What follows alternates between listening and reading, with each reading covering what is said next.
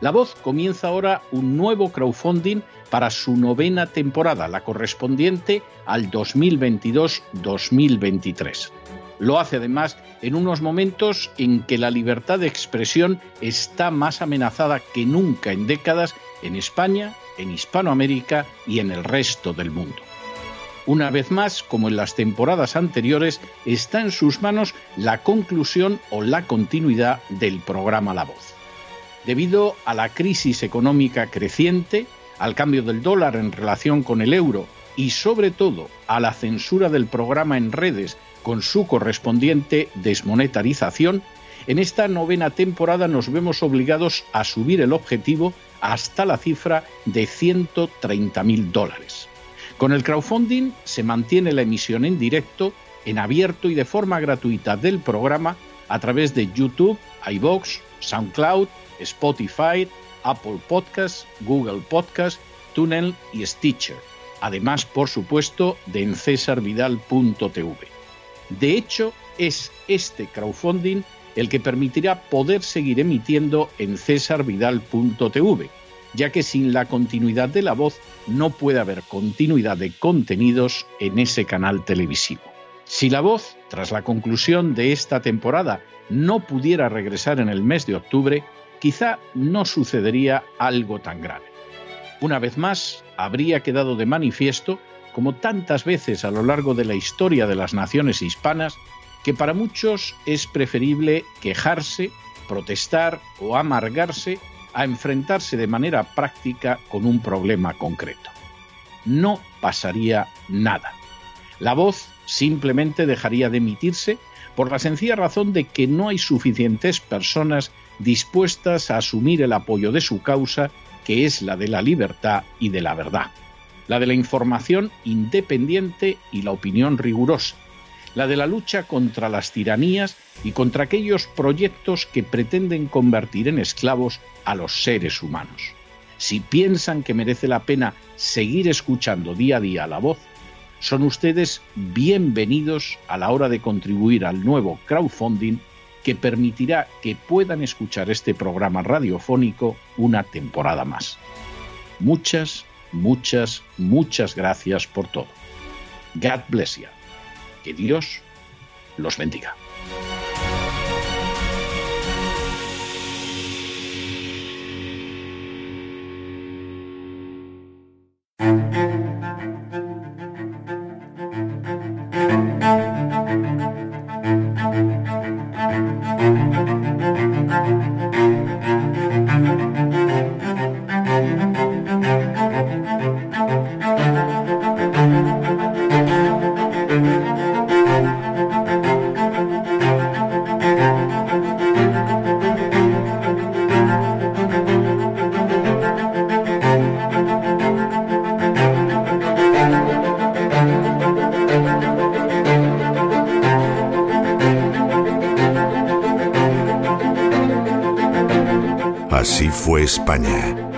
César Vidal y Lorenzo Ramírez.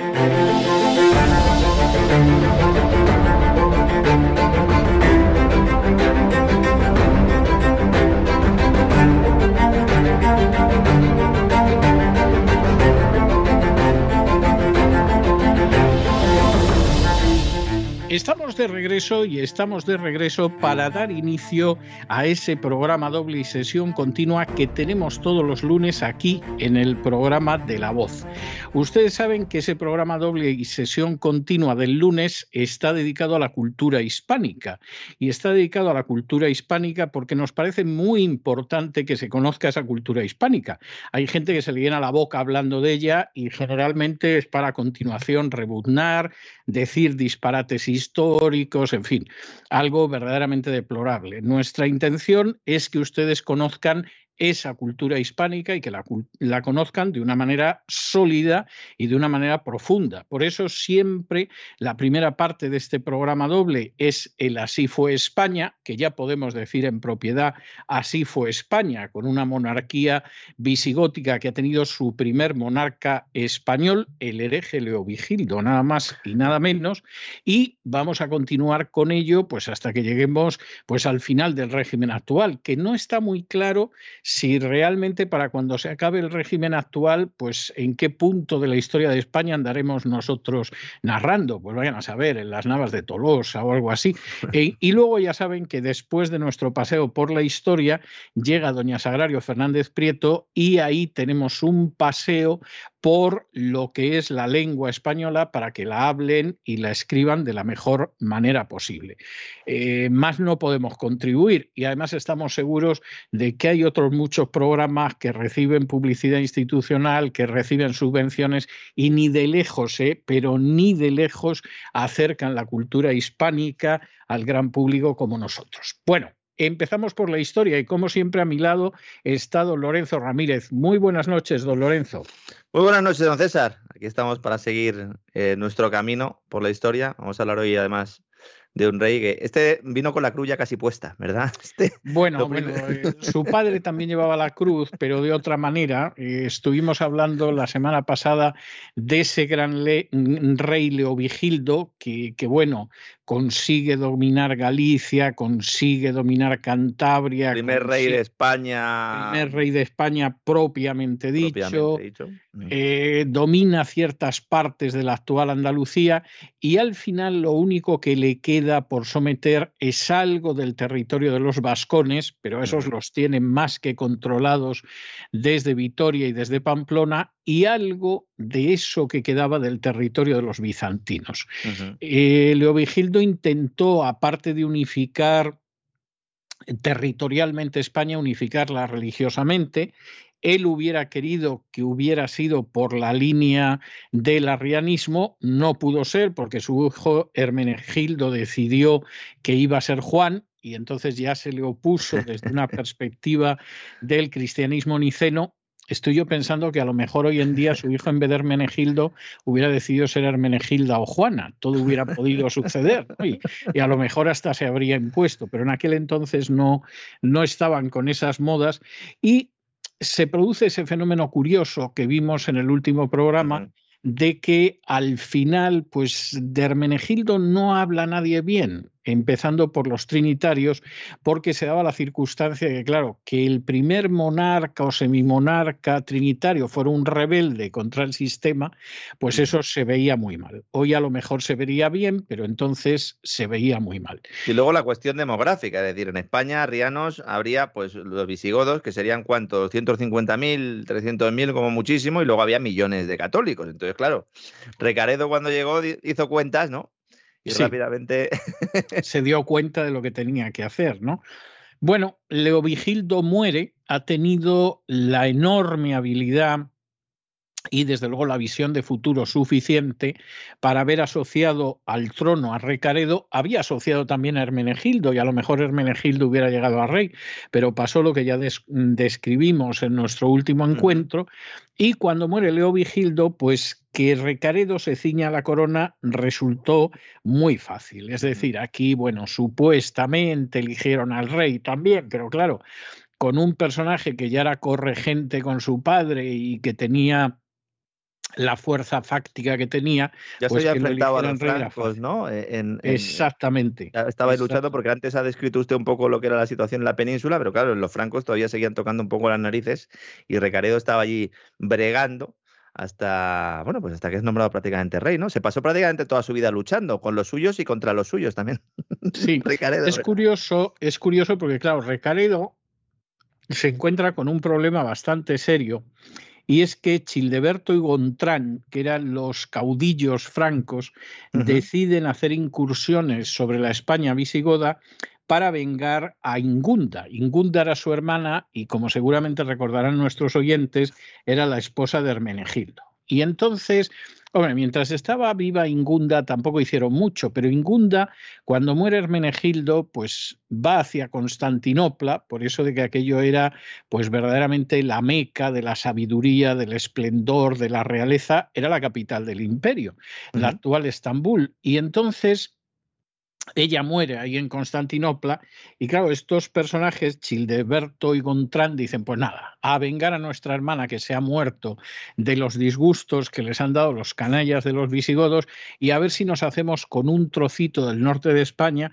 que eso es una afición de los francos desde la Edad Media, pero que dura hasta el día de hoy. O sea, esto, esta es una afición. Ahora ya sin entregar a las hijas, pero bueno, sí, efectivamente. Exactamente, exactamente. Y, y es un mal vicio que tienen ahí al norte de los Pirineos que no se les ha quitado. Bueno, por supuesto, Recaredo consigue frenar en la frontera a Childeberto y Gontrán, pero al mismo tiempo él llega a la conclusión de que pisa un hielo muy quebradizo mientras siga siendo arriano. Porque como usted muy bien decía, bueno, pues aquí al final los visigodos, primero de entrada, ya no somos todos arrianos. Y la población hispano-romana no es arriana, ya de entrada. Entonces, bueno, aquí tenemos que dar un cambio de religión, por eso que decía Enrique IV de que París bien vale una misa, pues seguramente él debió de pensar que Toledo bien valía una misa. Mientras Bizancio se frotaba las manos, claro.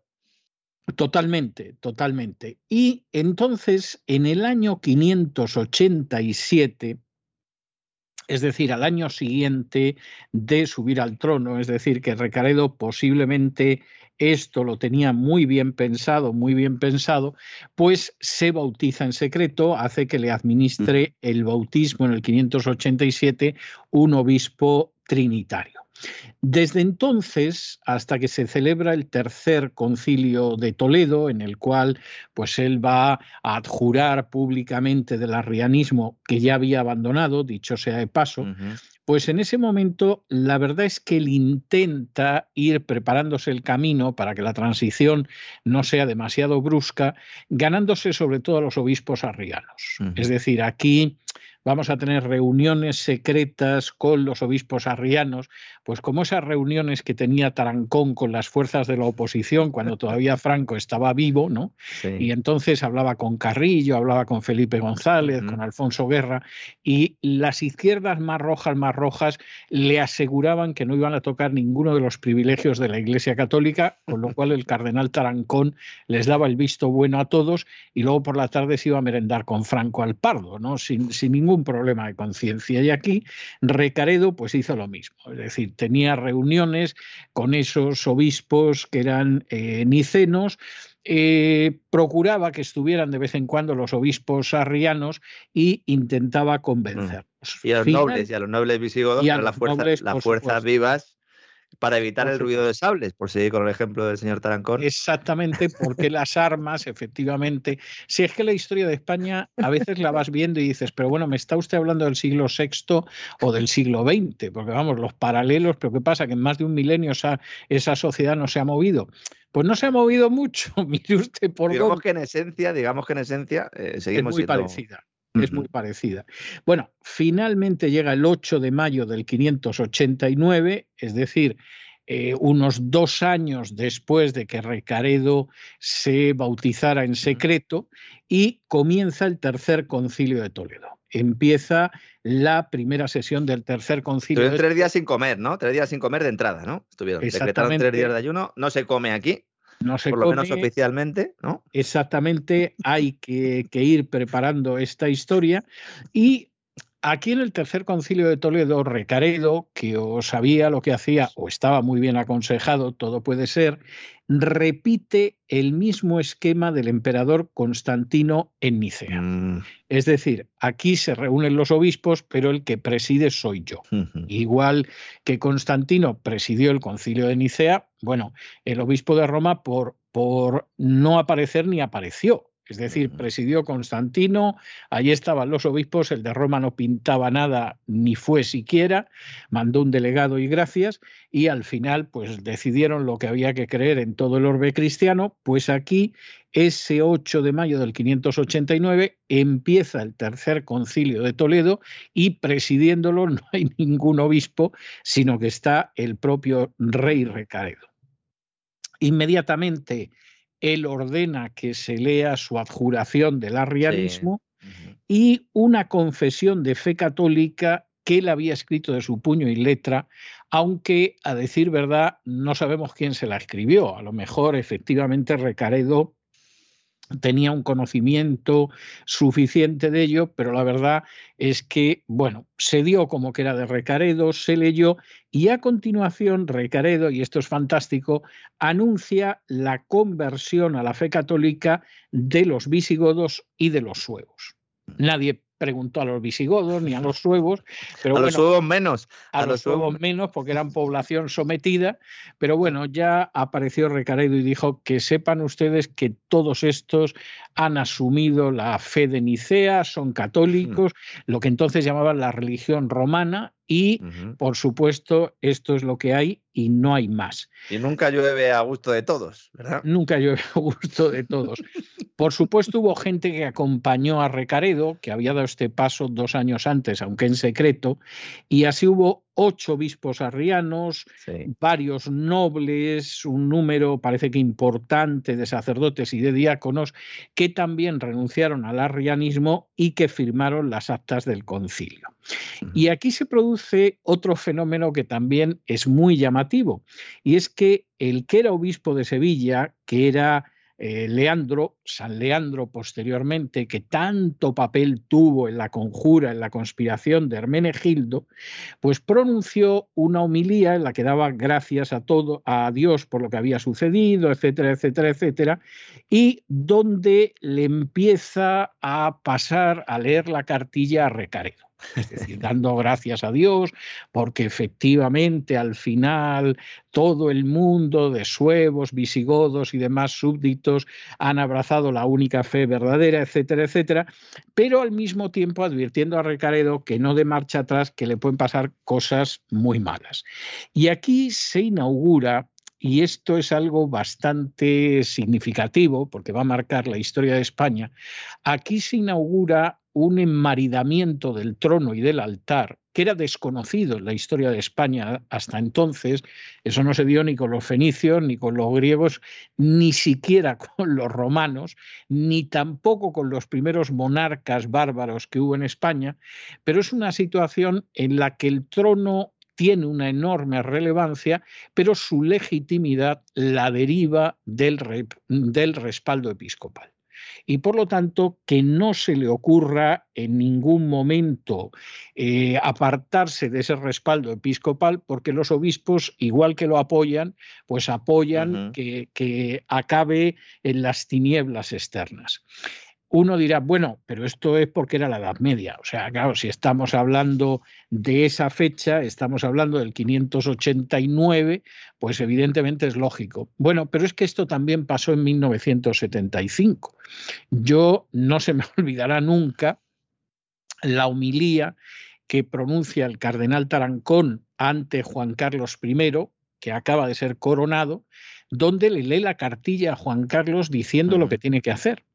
Homilía que tuvo su gracia, por ejemplo, porque alguien le colocó mal la tiara a Tarancón y la llevaba ladeada, lo cual le daba un cierto aire de chulería episcopal, como diciendo aquí me pongo yo la tiara como quiero, Titito atiende la cara de mala uva que se le iba poniendo a Juan Carlos cuando iba escuchando a Tarancón. Cuando iba comprendiendo la situación en la que estaba. O que iba comprendiendo la situación en la que estaba. Le costó un poco al principio, con esa cara que siempre ha tenido de. Se enteraba de más de lo que pensamos, pero de menos de lo que creía él. Sí, sí, sí, sí. Y claro, evidentemente Juan Carlos escuchó a Tarancón y de pronto iba diciendo, pero bueno, este que se cree que vivimos en la Edad Media o, que me está a mí contando aquí de lo que tengo que hacer. Y luego se ha sabido, luego se ha sabido que Juan Carlos comentó a gente del círculo cercano que lo del cardenal Tarancón era absolutamente intolerable, que si se creía que vivía en la Edad Media, y hombre, estaba muy bien que hubiera una misa de coronación y todo lo demás, pero que, que el presidente de la Conferencia Episcopal Española le tuviera que decir cómo tenía que reinar, que de eso ni hablar. Yo no sé si eso tiene que ver en el hecho de que Tarancón ya no duró mucho en el cargo, eh, lo ignoro, puede que sea casual, pero desde luego yo sí sé que Tarancón tuvo un peso enorme en la forma que se desarrolló la transición e incluso en la forma en que se redactó la Constitución. O sea, eh, Suárez hizo la política que le dictaba a Tarancón y que además era una política decidida incluso antes de la muerte de Franco y a espaldas de la muerte de Franco, pero también lo que sé es que en un momento determinado Juan Carlos dijo, bueno, ustedes son una casta privilegiada y les vamos a mantener lo que tienen e incluso les vamos a dar más y algún derechillo que tenía Franco en relación con ustedes, yo voy a renunciar a él desde el principio, pero bueno, no se me suban a las barbas porque no estoy dispuesto a tolerarlo. Todo bajo la atenta mirada del Opus Dei.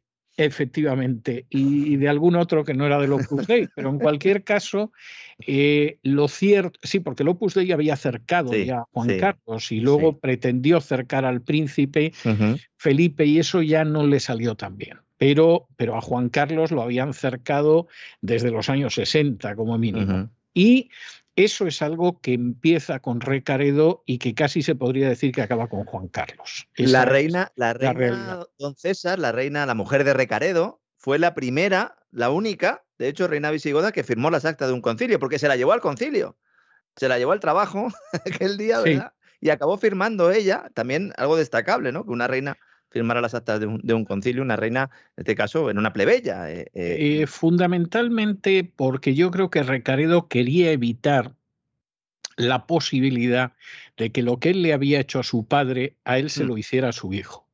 Es decir, estos reyes que, en fin, no, no tienen la mejor conducta hacia sus padres, ¿eh? por regla general luego vigilan mucho a los hijos. Sí, o lo mandan a Arabia Saudí o algo, ¿no? Eh, cosas así, en el sentido de, ojo, a ver lo que me va a hacer mi hijo, esto lo tengo yo que vigilar. Y entonces Recaredo la idea era clara, o sea, yo aquí a la madre la tengo totalmente que controlar porque como ésta se me quede en el otro bando y me eduque al niño, pues voy a tener la repetición de lo que le pasó a mi padre con Hermenegildo. ¿eh? Y entonces esto lo vamos a controlar. Pero claro, aquí empieza una situación que luego va a tener un largo seguimiento en la historia de España. Y es que eh, por supuesto, en el momento en el que se convierten en la única iglesia, porque claro, en ese momento a los arrianos les quitaron todo lo que tuvieran, eh, les sacaron de las iglesias, etcétera, etcétera, con lo cual los arrianos, los pobres, estaban condenados a desaparecer, o se fueron muriendo, o se pasaron ya directamente al otro bando, o muchos posiblemente siguieron siendo arrianos de mm. manera secreta y luego se convirtieron al Islam. Es decir, eh, parece que hay bastantes de estos que, bueno, eh, simulaban creer. Y luego acabaron convirtiéndose al Islam. No sé si tendría porque que ver el Islam, por, muy sencillo, porque el Islam efectivamente no cree que Jesús claro. Es que esa es la cuestión, ¿no? Que, que lo que decían los arrianos es que Jesús es la primera criatura creada por Dios, pero que no es Dios. Exacto.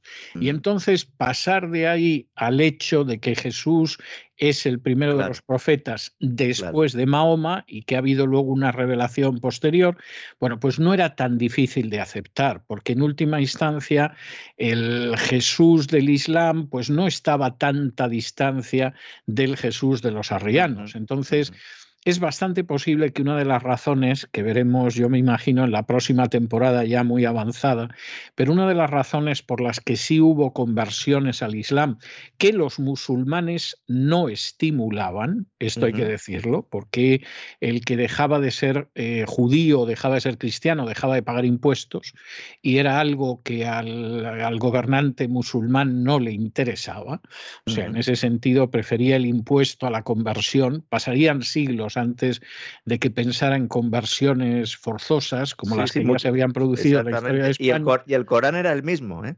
Y el Corán era el mismo, efectivamente. Bueno, pues, pues claro, se da la circunstancia de que seguramente mucha de esta gente habían sido eh, durante aproximadamente un siglo, habían seguido siendo arrianos secretos y no les costó mucho pasarse al Islam porque estaban, bueno, en una especie de middle of the road, de mitad de camino, y al final el Islam nunca les había perseguido, de modo que, que en ese sentido encontraron más alicientes. Los padres conciliares, que empiezan a reunirse a partir de entonces en Toledo, eh, iban mucho más allá de ser simples obispos. Es decir, que se dedicaran a renovar la disciplina de los fieles tiene mucho sentido y más que nada porque buena parte de los fieles además venían de otro rebaño, pero al mismo tiempo empezaron a hacer cosas que marca lo que es buena parte del cristianismo occidental, no de todo el cristianismo occidental, pero sí del cristianismo oficial durante la Edad Media, yo creo que para desgracia de todos. Es decir, no solamente es que legislan en materia eclesiástica, que eso tiene bastante lógica, sino que legislan, por ejemplo, en materia civil y en materia penal. Convierte en una especie de consejo ministros y además poder ejecutivo, legislativo y judicial. Y judicial. Y claro, cuando se da la circunstancia de que tú legislas sin ningún control y tienes en tu mano lo que ahora sería el Código Civil y el mm. Código Penal, pues aparentemente toda la sociedad está por ahí. Y además dices que viene de Dios, con lo cual a ver quién te tose. Con lo cual el grado de legitimidad es imposible de superar. Claro, también sucede una cosa, y es que cuando pierdes el Código Civil y el Código Penal, de pronto te das cuenta de que los fieles se van en manada. Y, eso se ha producido en distintos momentos de la historia. Recaredo intentó, en fin, en esa idea de que al final mantenerse en el poder dependía de lo que había sido lo que habían sido los hispanos romanos hasta entonces bueno pues intentó eh, que realmente los godos fueran perdiendo privilegios pero lo fueran perdiendo de una manera que casi no se notara porque para empezar dejaron de vestirse incluso como godos. Es decir, eh, por ejemplo, esas hebillas que conocemos recubiertas de cabujones, que eran una belleza que llevaban los visigodos, esas fíbulas en forma de águila, quiliformes, que es una creación típica de los visigodos españoles, etcétera, pues todo eso desapareció. Desapareció también que cuando los enterraran, enterraran junto al cadáver visigodo las herramientas, las armas, etcétera, etcétera, y lo que se fue copiando fue una vestimenta, unas formas de enterramiento, etcétera, que eran las bizantinas, porque al final, pues la gran moda tampoco la podía marcar Roma, que había desaparecido ya hacía pues prácticamente siglo y medio, sino que realmente ahí la moda verdadera era la de Bizancio, que era la Roma que subsistía. Con lo cual, evidentemente, pues Recaredo se va asentando ya sobre una base en la que el rey va a seguir siendo un visigodo, y va a seguir siendo un visigodo hasta inicios del siglo VIII, pero donde todo se va romanizando poco a poco. Bueno, de hecho llega algún acuerdo, ¿no? Con, con Bizancio, ¿no? Para, eh, no solo para coexistir, sino para ceder eh, prácticamente territorio de control, ¿no? Algo que su padre, pues la verdad, después de haber estado toda su vida pegándose con los, con los bizantinos, aunque es verdad que se empezó a vestir como ellos, también lo comentamos el otro día, ¿no? Era un poco el, ese concepto de rey, de rey emperador, pero efectivamente llega un acuerdo recaredo con los bizantinos que estaban asistiendo a todo esto diciendo, nos está haciendo el trabajo este hombre, porque claro, si nosotros eh, somos católicos, ¿no? Bueno, por lo menos eh, cristianos romanos, como se le llamaba en aquella, eso es, y los arrianos están expulsados, pues para nosotros es una oportunidad de oro, ¿no? Para poder seguir con lo nuestro, que lo que quería el Imperio Romano de Oriente, pues era seguir expandiéndose o por lo menos no perder su territorio en España o en España, ya podemos decir, ¿no? Hay una, hay una historia en este sentido, claro. Al final, la corriente que imprime Recaredo en el tercer concilio de Toledo se va a imponer. O sea, eso sabemos que se va a imponer. Pero como todos los cambios de rumbo en la historia, y este fue un cambio de rumbo bastante brusco, siempre plantea resistencias. Es decir, aquí siempre hay resistencias. Él, de hecho, tuvo reacciones mm. en, en un momento determinado por ejemplo, antes del tercer concilio de Toledo hubo un obispo arriano de la Septimania que se llamaba Ataloco, que apoyándose en unos condes que se llamaban Granista y Bildigerno, se levantaron contra Recaredo. Ah, en el sentido varios golpes de Estado. Ese fue quizás el más importante antes del concilio, ¿no? exactamente, exactamente, mm. porque efectivamente estos se veían venir hacia donde iba Recaredo y Recaredo se podía haber bautizado en secreto, pero bueno, al final estas cosas se acaban sabiendo ¿eh? A veces te enteras de las historias secretas de los reyes con 15 o 20 años de retraso, pero que te enteras, te enteras. Y claro, la gente que está en la corte la sabe desde el principio. Y estos decidieron sublevarse contra Recaredo. Aquello acabó en una derrota, incluso eh, Ataloco, pues que se vio vencido y abandonado, acabó muriendo de, de, tristeza. Después hubo otra sublevación de otro obispo, el obispo Arriano Sunna, en Mérida, que también fracasó porque fue descubierta y fue derrotado por Claudio, que era uno de los cortesanos de Recaredo, pero lo cierto es que cuando muere Recaredo y a pesar del tercer concilio de Toledo, la situación no está nada clara. O sea, esa es, esa es la, la cuestión. En el año 601 Recaredo muere, lo sucede un hijo suyo que se llama Liuba II, y Liuba II pues eh, intenta mantener la línea del padre, pero curiosamente Liuba II es asesinado, lo cual es tremendamente importante, y le sucede un rey que se llamaba Viterico, que había estado en colaboración con ese, ese Suna para intentar volver la historia hacia atrás y, volver hacia el arrianismo visigótico, y eh, Viterico, que, que, ocupa el trono en el 603, intenta un regreso al arrianismo que va a fracasar. Y fundamentalmente va a fracasar porque en el año 610 lo van a asesinar en el curso de un banquete. Es decir, era el famoso morbo gálico que decía Gregorio de Tours. Es decir, que es que los, los reyes visigóticos morían, él murió en ese sentido. Y por cierto, y esto es muy interesante, va a ser el último rey visigodo que asesinó a su predecesor y que a su vez fue asesinado.